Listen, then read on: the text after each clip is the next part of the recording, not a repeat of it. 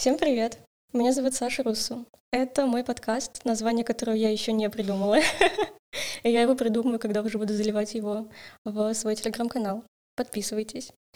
И сегодня мы с Дашей Гришиной, моей однокурсницей, поговорим о опыте ее участия в конкурсе РА. Э, всем привет! Да, как меня представила уже Саша, меня зовут Дарья Гришина, я учусь, как Саша, на четвертом курсе бакалавриата Высшей школы экономики, образовательная программа юриспруденция.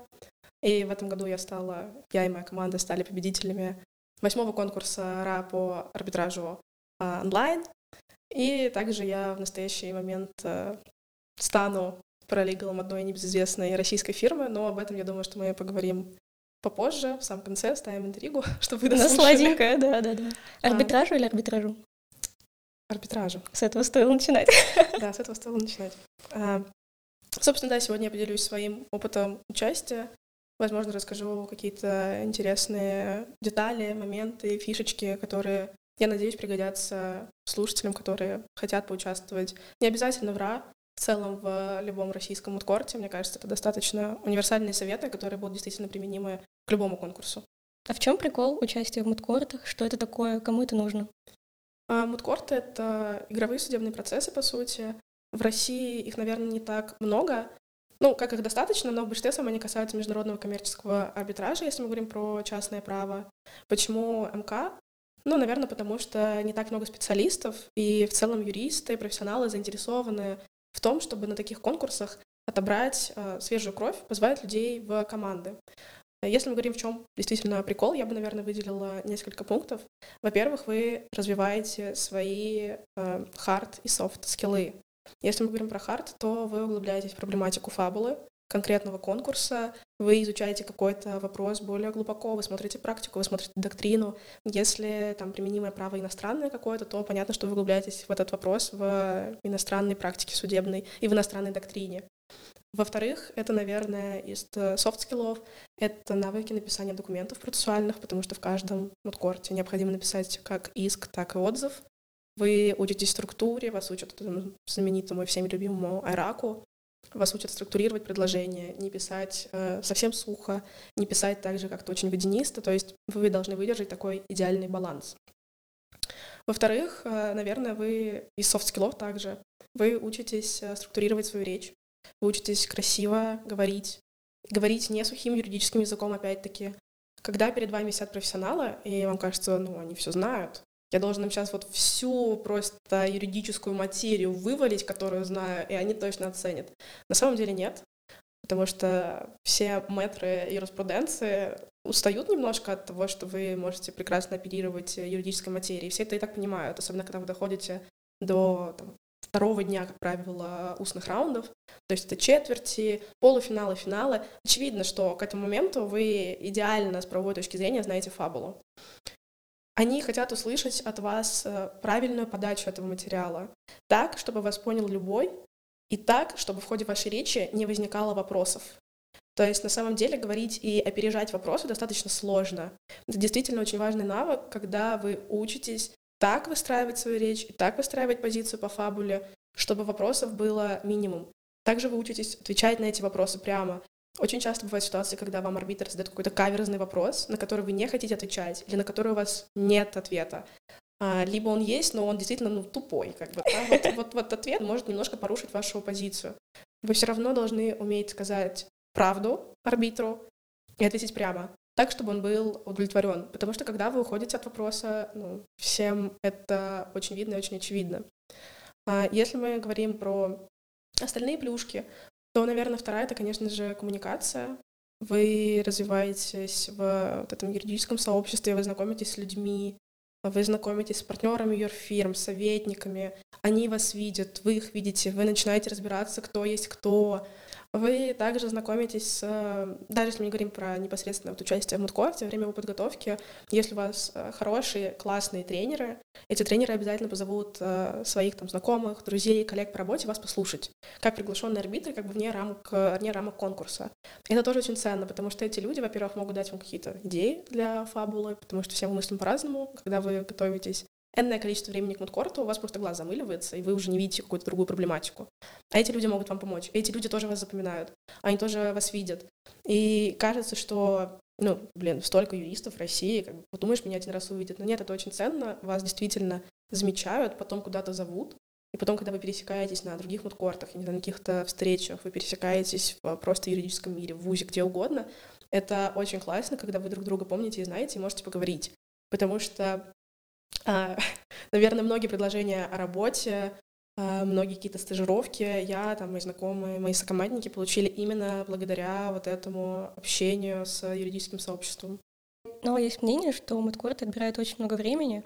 По факту человек забивает на учебу, даже по каким-то базовым предметам. Классно знает э, тот вопрос, по которому он что-то research ил для moot court а, но проседают какие-то навыки, hard skill ы по базовым предметам. Да, такая проблема есть, и нужно понимать, что если вы выигрываете moot court, это не означает, что вы сразу получаете предложение о работе, но это зависит только от вас это ваше умение приоритизировать свое время, умение его правильно распределять и понимать, зачем вы все это делаете. То есть не получится так, что вы будете гулять, тусить, хорошо учиться и идеально готовиться к мудкорту. Это невозможно, потому что в сутках 24 часа, а ваша жизненная энергия, она не бесконечная, и спать тоже надо. Придется чем-то жертвовать. И мы все жертвовали. То есть мы жертвовали одним выходным днем, всегда стабильно. А, мы жертвовали своим нормальным сном после рабочего дня. Мы жертвовали какой-то дотошной подготовкой к семинарам и читали самое основное, самое базовое, делили вопросы, делили конспекты, потому что иначе это все вывести просто невозможно. Какая-то грустная нота. Окей. А я правильно понимаю, что раньше у тебя был какой-то опыт участия в мудкортах, то есть ты не зашла с нуля в эту сферу, ты уже где-то принимала участие? А, на первом курсе я участвовала в moot court е по конституционному праву, кажется, от э, РГУП. Это был первый мой опыт написания юридических документов по IRAC у, какого-то research а судебной практики, доктрины. А, в целом это было достаточно интересно для меня на первом курсе, потому что не очень заходило конституционное право. Это было классно. А, вот. Второй курс мы, кажется, участвовали, да, с тобой в медиации. Но это релевантно для юридических мудкортов, потому что другая специфика. Там нет всего того, что есть во всех остальных. Собственно, третий курс начался, и в то время уже выложили фабулу Мудкорта Мазолина по арбитражу э, корпоративных споров. То есть фабулу выложили где-то в июле, наверное, в начале, это был уже сентябрь, и я подумала, что, блин, классно было бы поучаствовать, но как бы проблема в том, что тебе нужна команда, чтобы где-то участвовать, ты не можешь делать это один. И я просто написала в беседу со своими одногруппниками, спросила, «Хей, ребята, никто не хочет поучаствовать в Мазолине?» И мне написал мой одногруппник, сказал, блин, да, что у нас есть команда вообще-то, нам как раз нужен researcher. Хотим тебя. Типа, мы, есть researcher. Он говорит, кидай резюме. Я думаю, что резюме? Я что, на работу устраиваюсь? Мне говорят, кидай, тренеры посмотрят, оценят и скажут свой вердикт. Я думаю, он говорит, еще, может быть, собес будет с тренером. Я думаю, я думаю, нифига себе, блин, я вроде в мудкорте хочу поучаствовать, меня тут собес еще собирается. А, я скинула резюме. Собеседования в итоге у меня не было, потому что у них уже была команда, как раз-таки где-то с июля были тренеры. Все а, было понятно по резюме. Там такие комментарии были к моему резюме. Ну да ладно. В общем, э, мы там пару раз встретились с тренерами. Я вообще в полном шоке, не понимаю, кто эти люди, что от меня хотят. Э, какие-то вопросы по арбитражу, что такое арбитражная оговорка, что такое статус БДАУ, не знаю, там какое основание арбитражного разбирательства. То есть, ну, я просто в шоке, вообще ничего не понимаю. Материя там, что ну, плюс-минус понятно. Это у ребят было нью-йоркское право, я помню. Все понятно, абсолютно. Они там ну, смотрели по каким-то иностранным э, ресурсам, типа Клювера, практику. В общем, э, я, я была просто в шоке. Я вообще не понимала, как, как к этому можно подготовиться. Как я на третьем курсе, блин, могу вот это вывести, это, это невозможно. Не могут к такому студенты, блин, этим занимаются, типа взрослые юристы, люди с бакалавриатом. Вы говорите, чтобы я вот, вот это, вот я говорю, что нет. А, ну, в итоге нормально. Как-то нашли ответы на все вопросы а, и подготовились, а, выступили. А, дошли до четверти, дальше не прошли, вылетели. И потом мы решили, что ну, не время сдаваться, то есть ТИА — это логичное продолжение да. Мазолина. Да, потому что они идут в разное время. То есть э, в целом в России несколько мудкортов по международному коммерческому арбитражу. А, есть мудкорт от МГИМО, который проходит в рамках вот этого их чемпионшипа, кажется. Но там всего, по-моему, два участника можно. То есть там небольшая фабула, небольшой конкурс. Есть э, мудкорт э, Розенберга от Вафта. Он тоже неплохой, но как бы э, чуть полегче, наверное, по фабуле и по уровню подготовки команд. Ну, по крайней мере, нам так показалось по финалу и по отзывам наших знакомых. Есть мудкорт от э, МГЮА, по-моему, называется ММК, если я не ошибаюсь. Э, вот, он вроде как, ну, как бы тоже нормальный, но тоже полегче уровнем. А Мозолин и Рай считаются, ну, такими фундаментальными, э, если вы хотите развиваться в ну, дальше в международном коммерческом арбитраже или просто хотите выиграть какой-то классный именно российский мудкорт. Класс. А, расскажи пару слов о том, как он проходит, что это такое. А насколько я знаю, вот вы готовились полгода. Что вы делали все это время? Да, семь месяцев. Это важно. В феврале выкладывают фабулу, мы смотрим вопросы, которые там есть по процессу, по материи, затем вы распределяете ресерчи и начинаете непосредственно делать первые драфты процессуальных документов. Мы всегда начинали со скелета так называемого, то есть, по сути, вы делаете план.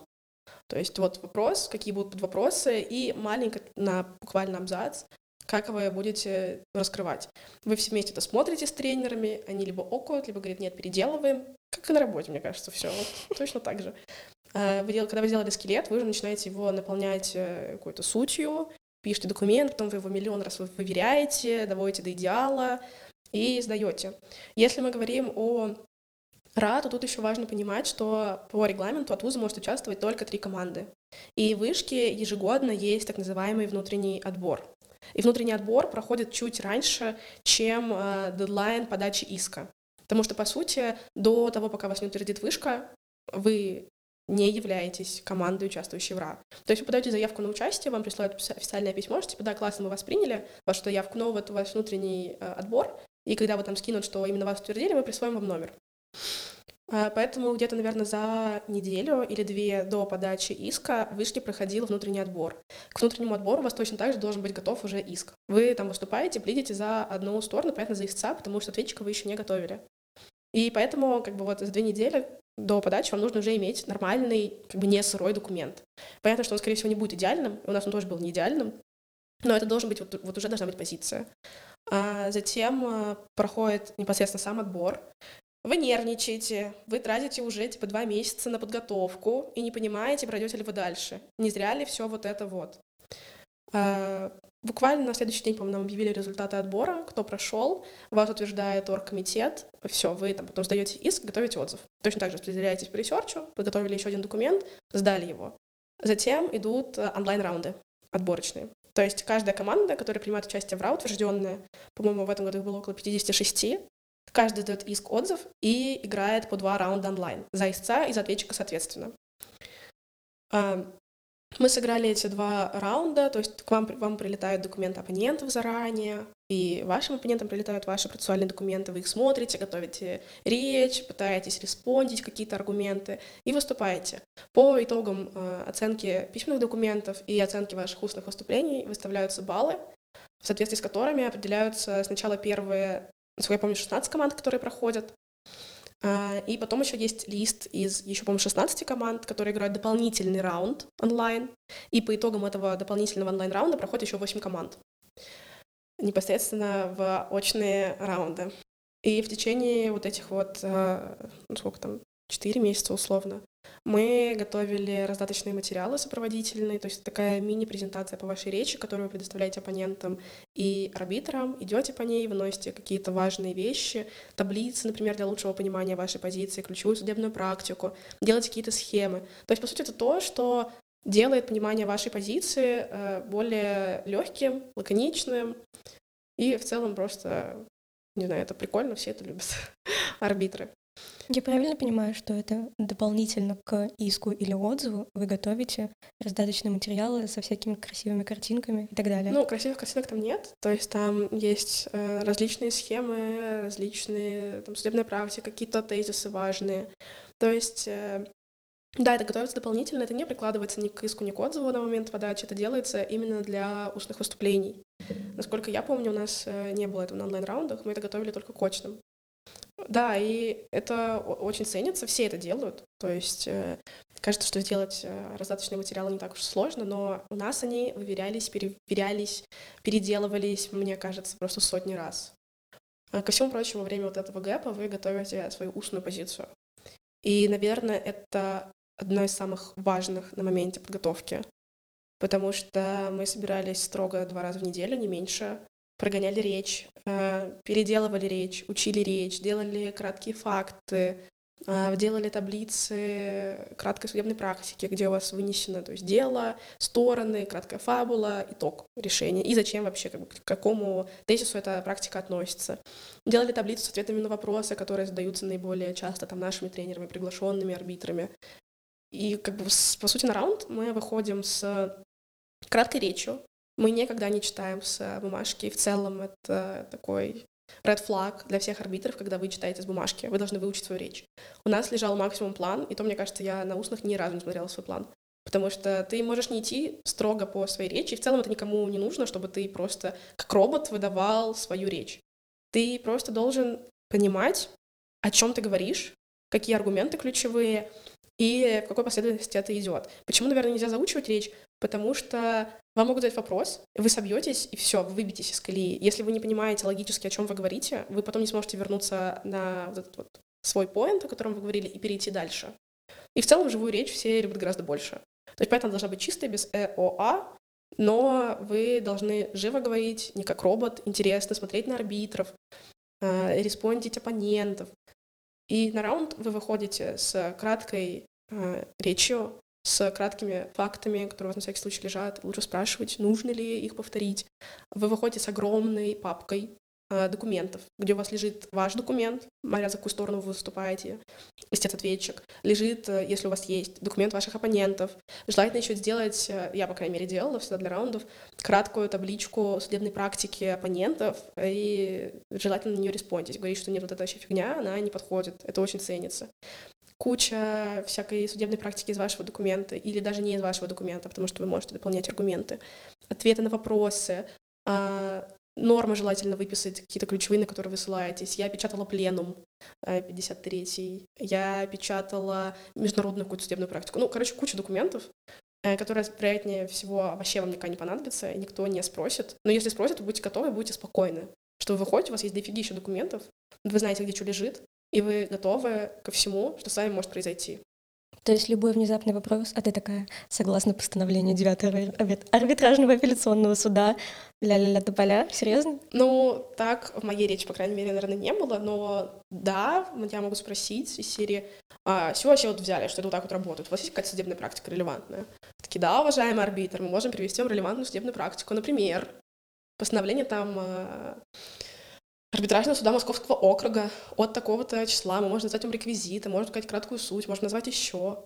То есть, да, ты буквально... Ну, это также... Ну, ну, просто в процессе этого не так много было, по крайней мере, в этом году. У меня была практика, на которую я периодически могла сослаться, но я, например, ее не выносила на раздаточные материалы. А, Гриша и Маша, наши спикеры по материи, они выносили прям а, реквизиты дел на раздаточные материалы. Потому что когда есть какие-то ну, такие вот вопросы по материи, там была рамочный договор и поставка, очень важно, чтобы арбитры сразу видели, откуда вы это все взяли, что вы это не с головы придумали, и не задавали вам лишний вопрос, не тратили ваше драгоценное время выступления на вот это вот, откуда вы это взяли. Ты, ну, потому что это все твое время. Они сразу видят такие, ага, хорошо. Если что, они могут проверить, такое бывало. То есть придумать нельзя? Ну, можно, конечно. Но будьте готовы к тому, что арбитр действительно может спросить и может проверить. У нас был такой опыт на Мазолине, на нашей четверти. У ребят был кейс оппонентов, э, ну, собственно, какого-то там Северо-западного. Нью-Йорка. Нет, сюда Нью-Йорка, как бы это, блин, это был а. американский кейс. Это прикольно. Они на него сослались, один из арбитров, он решил проверить. он забил дело, а там было не то, что они говорят. Ну, точнее, они совсем, они немножко переврали, как бы. То есть они, по сути, вырвали из контекста и вынесли это на раздаточный материал.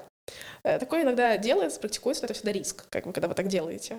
И тут вы должны быть честны. Если вас спрашивают напрямую, как бы, вот, а это о том, это вот, вот к этому, желательно честно ответить арбитру, что нет, но мы считаем, что это релевантно, потому что, потому что. Вот, поэтому арбитры сам могут проверить. И да, плюс-минус мы понимали, мы ненавидели вот эту подготовку, кучу вот этих материалов, э, всяких разных таблиц. Нас бесило, что нас заставляют это делать, но действительно, когда ты выходишь на раунд, ты спокоен. Кто вас заставляет? Наши тренеры. да, если ваши тренеры милашки, это плохо, наверное. Надо, чтобы тренеры иногда Тренировали. Да, да, иногда жестили. Потому что держат в тонусе, и немножко у вас злость такое будет а как таких найти? И как вообще собирается команда? Сложный вопрос, потому что я пришла на все готовенькое. если честно. Но у нас была, насколько я знаю, ребят, э, достаточно интересная ситуация. Мы не были друзьями все до мудкорта, мы просто ну, как бы знали друг друга, учились на одном курсе и все прочее. Первоначально захотели ребята из ну, частного права наше собрать команду, но у них уже была такая частичная. И они захотели собрать команду побольше к Мазолину. Они просто там, кого знали, умных ребят, написали, сказали, «Хей, мы вот собираемся участвовать, не хочешь?» а, Вот. И затем, по поводу поиска тренеров, а, они просто знали, что... Они знали ребят, которые тренировали до этого, которые тренировали победителей РА, то есть первоначально писали не нашим непосредственно тренерам, а их тренерам. Вот. И писали, спрашивали, как бы, привет, мы вот знаем, что вы тренировали, мы хотим участвовать, и были бы рады, если бы вы смогли побыть нашими тренерами. И вот так вот, как бы, вот так ищутся тренеры. Ты действительно просто пишешь либо арбитром какого-либо мудкорта, это не запрещено быть арбитром мудкорта и тренером какой-либо команды, просто ее не судишь, очевидно. А, ты пишешь, спрашиваешь, «Хей, привет, не хочешь побыть нашим тренером?» Можно писать бывшим победителям, можно писать их тренерам, если ты их знаешь. Можно писать э, просто людям там, с юрфирм, но лучше, конечно, арбитрам э, мудкортов, потому что они хотя бы в теме. И очень часто эти люди, особенно те, кто вот бывшие студенты, совсем недавно, участники мудкортов, они действительно тренируют, у них есть опыт, есть понимание того, как это должно происходить. Собственно, ребята написали нашим тренерам, они их прособеседовали, каждого посмотрели на адекватность, сказали, да, окей, мы согласны вас тренировать. И вот так началась э, подготовка к Мазолину, затем это был РА. Ну, РА уже поэтому собеседование. Что делают тренеры? Как они вообще вам помогают? Они за вас готовят позицию, research ат или просто дают направление? Как это все происходит? А, нет, конечно, тренеры никогда не research ат э, за команду. Это, по сути, такие люди, которые как коучи вас направляют на путь истинный помогают вам писать документы. Когда уже вы готовитесь к выступлениям, это люди, которые выступают в роли арбитров, которые сидят перед вами, которые учат вас, как правильно говорить, как правильно выступать, что делать, что не делать, которые задают вам вопросы. И, как правило, ваши тренеры должны быть самыми жесткими арбитрами, с которыми вы только можете встретиться. Если вы можете ответить на все вопросы ваших тренеров, то, вероятно, вы ответите на все вопросы арбитров, с которыми вы можете столкнуться на раунде. Потому что хороший тренер — это тренер, который валит тебя каждый раз который не помогает, не щукает с тобой, реально вот задает самый, я не знаю, заковыристый вопрос, который никогда никакому арбитру в голову не взбредет. Но если вдруг взбредет, ты, по крайней мере, будешь к нему готов и будешь понимать, что отвечать. То есть вы были, насколько я знаю, супер дотошны в каких-то мелких моментах. Вы чуть ли не направляли запросы в госорганы, анализировали э, ваших арбитров, их личности, научные интересы, все что угодно. Это прям отдельный квест. Расскажи, как это все происходило? А, да, так и было непосредственно. Что это говорит, что вообще нельзя прикладывать новые доказательства к вашей позиции. То есть мы, делали запросы, мы писали непосредственно в Сингапурский арбитражный центр, писали в Гонконгский арбитражный центр, мы писали в Министерство культуры Северной Осетии, насколько я помню. Что был адвокатский запрос, это вообще отдельная история. А, к Мазолину мы писали просто запросы в Минюст по разъяснениям а, законодательства, и они давали нам как бы ответ, такой на официальном бланке, ну, в общем, все красиво. Да, мы все это делали. Мы писали в банке, я помню, мы созванивались с преподавателями, чтобы нам объяснили, как работает международный банкинг в условиях санкций. Мы перед раундами, да, смотрели арбитров. Это очень важно знать, как бы, кто тебя будет судить. Потому что это была наша ошибка на Мазолине. Наверное, нам это очень сильно помогло на РА. На Мазолине, на 1-4 мы... Во-первых, мы не знали, кто будет нашими арбитрами, э, справедливости ради, в четверти. Но мы также не поняли, какие они люди. И, наверное, это приходит с опытом. А, мы с Гришей э, достаточно много использовали каких-то метафор, и в таком, ну, не то что шутливом тоне, у нас были такие, типа, шуточки, такие острые моменты и метафоры, и это очень зашло двум арбитрам, ну, прям, прям очень сильно. То есть это стало причиной, почему мы не прошли одну четвертую Мазолину. Да, как бы неудивительно, это не правовая позиция, это не какое-либо умение оперировать, отвечать на вопросы, это чистая подача. И в финале РА также мы выиграли за счет подачи. Как бы неудивительно это не звучало. И вы смотрите арбитров, вы смотрите, чем они увлекаются, может быть, им писали какие-то статьи, может быть, у них есть правовая позиция по вопросам вашей фабулы. И очень круто, когда вы можете арбитру сказать то, что он хочет услышать. Потому что ну, они сразу такие, да, классно, я тоже так считаю. Это всегда плюсик. Вы должны понимать, насколько арбитр серьезный или несерьезный, наоборот. У нас на отборочных э, РА, онлайн-раундах, был очень серьезный арбитр. У нас был предварительный созвон по проверке связи в Зуме, и мы сразу с Гришей поняли, что нет, вот э, с ним шутить нельзя. Вот с ним нужно быть максимально серьезными, потому что он был очень серьезный мужчина. И ты когда такие моменты тоненькие чувствуешь, ты, ну, твоя речь, она лучше ложится, и арбитру приятнее тебя слушать. То есть, если арбитру не нравится вот это ну, он считает, что как бы выступление должно быть таким серьезным, вы как в суде находитесь, да, как бы вы такие литигаторы, то если ты будешь форме это рассказывать, ему не зайдет, он поставите меньше баллов, а он вас оценивает, как бы, ваше устное выступление. Поэтому смотреть арбитров, ресерчить, э, кто, что, когда, где писал, что-то выписывать даже, возможно, это очень важно. Окей. А чем отличалась ваша подача от подачи вашего оппонента?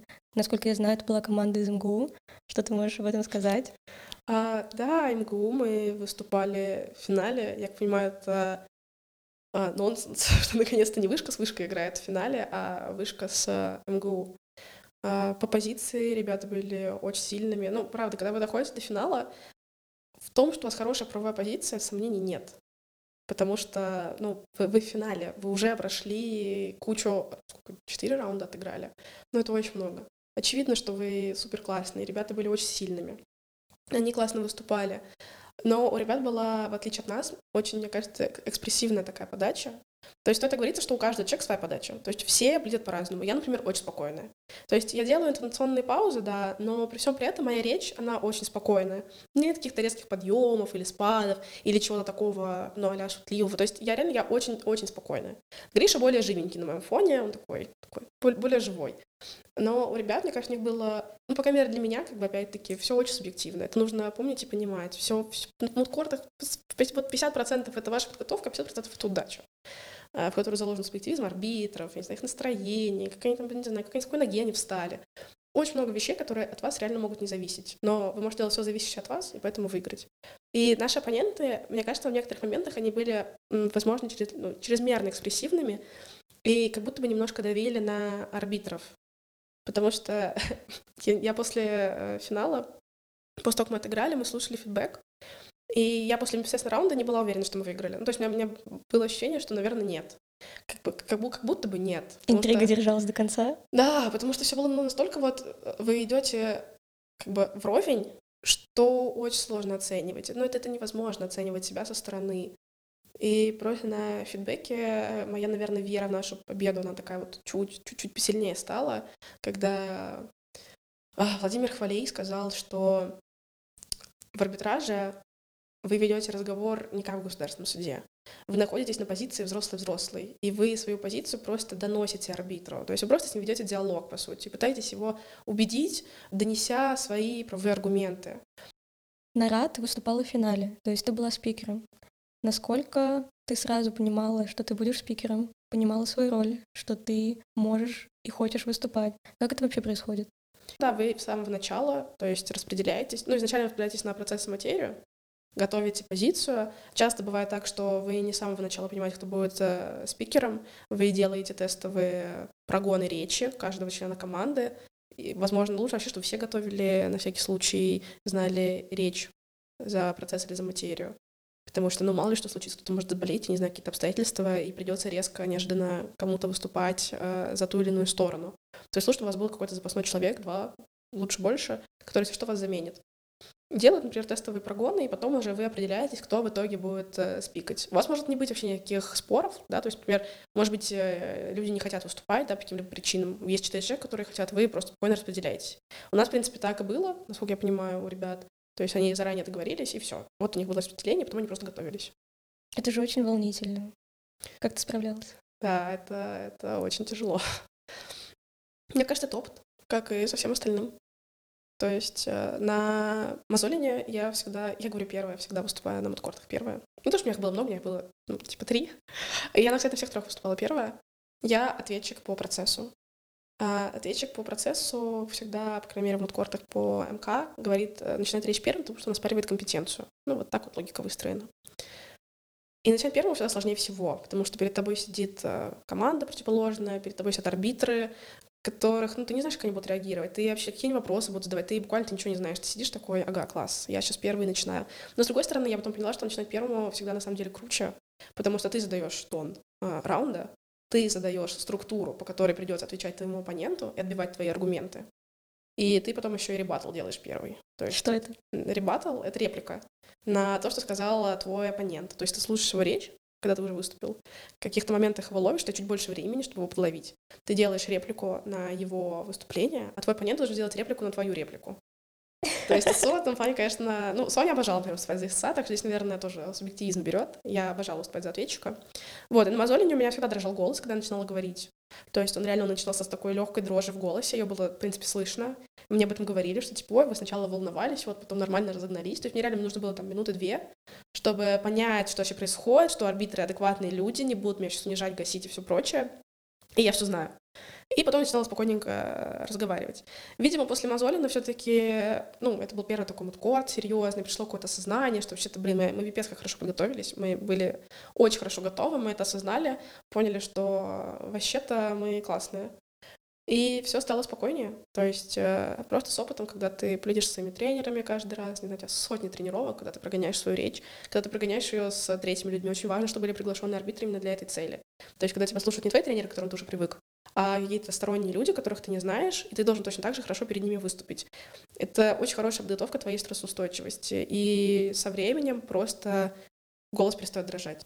Вот в вышке было 12 команд на отбор. Это внутренний отбор, который еще даже не входит на официальный конкурс. Как быть ребятам из регионов, которые хотят найти себе команду, которые хотят найти себе тренера? Как ты видишь, возможно, их участие, советы, которые ты можешь дать? Ну, во-первых, ни в одном откорте нет ограничений да, по региональным вузам. Вы спокойно можете участвовать. Э, более того, могут участвовать команды из СНГ. То есть э, это, наоборот, приветствуется. И многие ребята приезжают точно участвовать в Москве в каких-то мудкортах. Это классно, это прикольно. Здесь, наверное, вопрос э, в поиске тренеров. Это самое сложное. И, наверное, вопрос в материальной вашей оснащенности. То есть доступ к консультанту плюс, доступ к каким-то международным ресурсам, если речь заходит о применимом иностранном праве. Я думаю, что любой тренер может взяться за команду из регионов, если он видит, что команда мотивирована и хочет работать, что она готова вкладывать большое количество времени и сил. А есть ли какие-то предубеждения по принадлежности к вузу? Ты говоришь вышка МГУ. То есть это определенный лейбл, это определенное э, клеймо, я даже бы сказала. На самом деле, мне кажется, что нет. То есть НРА действительно раскрывается вуз. То есть мы, например, были командой номер 27, не УФШЕ. Но при всем при этом на каком-нибудь Мазолино, Мазолине этого нет. То есть там у тебя просто есть номер команды, и все. И ты не имеешь права по регламенту раскрывать э, свой вуз. Возможно, это обеспечивает большую прозрачность, действительно, когда ты не знаешь, откуда люди, и у тебя вообще нет никаких э, минимальных да, предубеждений и сомнений. Возможно, они могут быть, когда вуз не раскрыт, но по моим ощущениям, ни к одной из команд во всех раундах, что мы играли, не было какого-либо ну, пред, вообще не было никаких каких-то предрасположенностей или предубеждений. Все зависит только от твоей речи, от твоего выступления, как ты себя преподнесешь. Если это будет классно и арбитры заценят, им будет ну, абсолютно все равно, откуда ты и как бы, кто ты вообще. Им важно только то, как ты выступаешь, как ты рассказываешь и насколько твоя правая позиция убеждает. Это убеждает, Даш. Небольшой автоп. На фотках у вас на лацканах пиджаков есть лошадки. Что это? Да, у нас была фишечка, которую, мне кажется, никто не заценил за арбитров на самом деле. Но нам так было прикольно. У нас была фабула, связанная с каниной в этом году. В плане мяса? Да, колбасы, колбаса из канины. У нас по фабуле было, что директор обожает э, лошадей, они там его лучшие друзья, что в Осетии вообще лошадки — это святое животное. Вот, э, заценили некоторые, я знаю, что волонтеры заценили, к нам подходили ребята такие, блин, классные лошадки. Нам просто показалось прикольным сделать какую-то такую фишечку, приуроченную к э, фабуле конкурса. И в целом мы так ощущали какое-то, наверное, внутреннее единство, когда у тебя два твоих спикера сидят э, на раунде, ты сидишь в зале и морально их поддерживаешь. Вы прям делали их на заказ? Не, мы просто стояли на зоне, был магазин, который продает такие бошки. Мы выбирали коняшек, которые там каждый хочет. Вот, и все, заказали на команду, выступали с ними. Это очень мило. У меня дальше по списку блок вопросов про жизнь после РА. Угу. Ты хочешь быть тренером? А, нет. То есть не писать Даша. Нет, я не то чтобы не хочу быть тренером, я понимаю, что я не готова быть тренером. Наши тренеры вкладывали в нас очень много сил, очень много времени. Я понимаю, что сейчас я не готова брать на себя такую ответственность, вести людей ну, как бы определенное количество времени до какого-то логического завершения. Это очень много времени, нужно вычитывать документы, нужно созваниваться, нужно... У нас на звонки были как бы по пять часов в зуме. Ну, блин, пять часов в своей жизни. Это огромный респект нашим тренерам. Правда, вот отдельно им за это спасибо, что они нас довели и всегда нас поддерживали. Но пять часов иногда по вечерам, по ночам, очные встречи — это тяжело. Я понимаю, что я не готова так много вкладывать.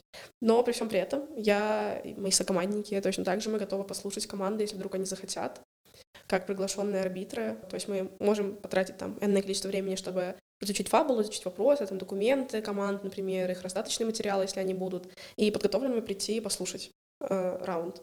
Ну, такой вот тестовый. Но быть тренерами нет. Никто из нас не готов. После участия в РА ты сменила работу. Расскажи, как это случилось, куда ты попала, можем ли мы назвать ту самую компанию из четырех букв? Я не собиралась менять работу. Я высоко ценю своих уже бывших коллег. Они очень крутые профессионалы. Я работала в Дукатском бюро линия права. И я, правда, я не собиралась менять работу. То есть в целом меня все плюс-минус устраивало. Но когда у тебя появляется возможность, есть как бы предложения, от которых нельзя отказываться. И, наверное, мое предложение было вот таким. На самом деле карьерных возможностей после РА действительно очень много. Даже если вы не получаете лучшего спикера и не получаете стажировку, как это было у нас, например. А, но нужно понимать, что строчка «победитель РА» не дает автоматического а, автоматической работы, да, приглашения оффера. Ну, в большинстве своем, по крайней мере, это так не работает. Но вы точно пройдете первичный отбор HR. То есть любой HR крутой консалтинговой компании в России посмотрит ваше резюме, увидит строчку «победитель РА», и сразу закинет ваше резюме ну, на собеседование там, юристу, советнику или кому-либо еще. Точно так же меня, даже не знаю, кстати, о моей победе, что интересно, а, меня позвали на собеседование тоже в одну из юридических э, фирм, а, арбитр одной четвертой РА, просто потому что я понравилась арбитру. То есть, действительно, человек даже не знал, что мы выиграли. Но вот просто потому что зашла подача, зашли аргументы, меня решили позвать. И в целом мне тоже тогда сделали офер на работу. Очень классно. А есть ли у тебя какие-то пожелания тем, кто дослушал до этого момента? Наверное, я могу пожелать э, не сдаваться. Нам очень часто хотелось сдаться, правда. Потому что когда вы настолько много, так тесно и так долго, часто коммуницируете друг с другом, вы устаете. Вы устаете, начинаете злиться, вы начинаете какие-то свои сторонние переживания как бы отражать на членах команды, уже немножко иногда личное с вот этим рабочим пересекается, ну то, что все мы люди. И я, наверное, желаю просто не сдаваться. И особенно если вы не выиграете свой первый мудкорт условно, или даже второй. Если вы действительно хотите что-то выиграть, у вас есть такая цель, и вы понимаете, что вам недостаточно, вам есть что взять от этих мудкортов еще, я желаю вам не сдаваться. Потому что страх не должен указывать нам путь. О, да. Всем спасибо. Со мной была Даша Гришина. И я Саша Руссо. На подкасте, название которого я еще не придумала. Всем спасибо.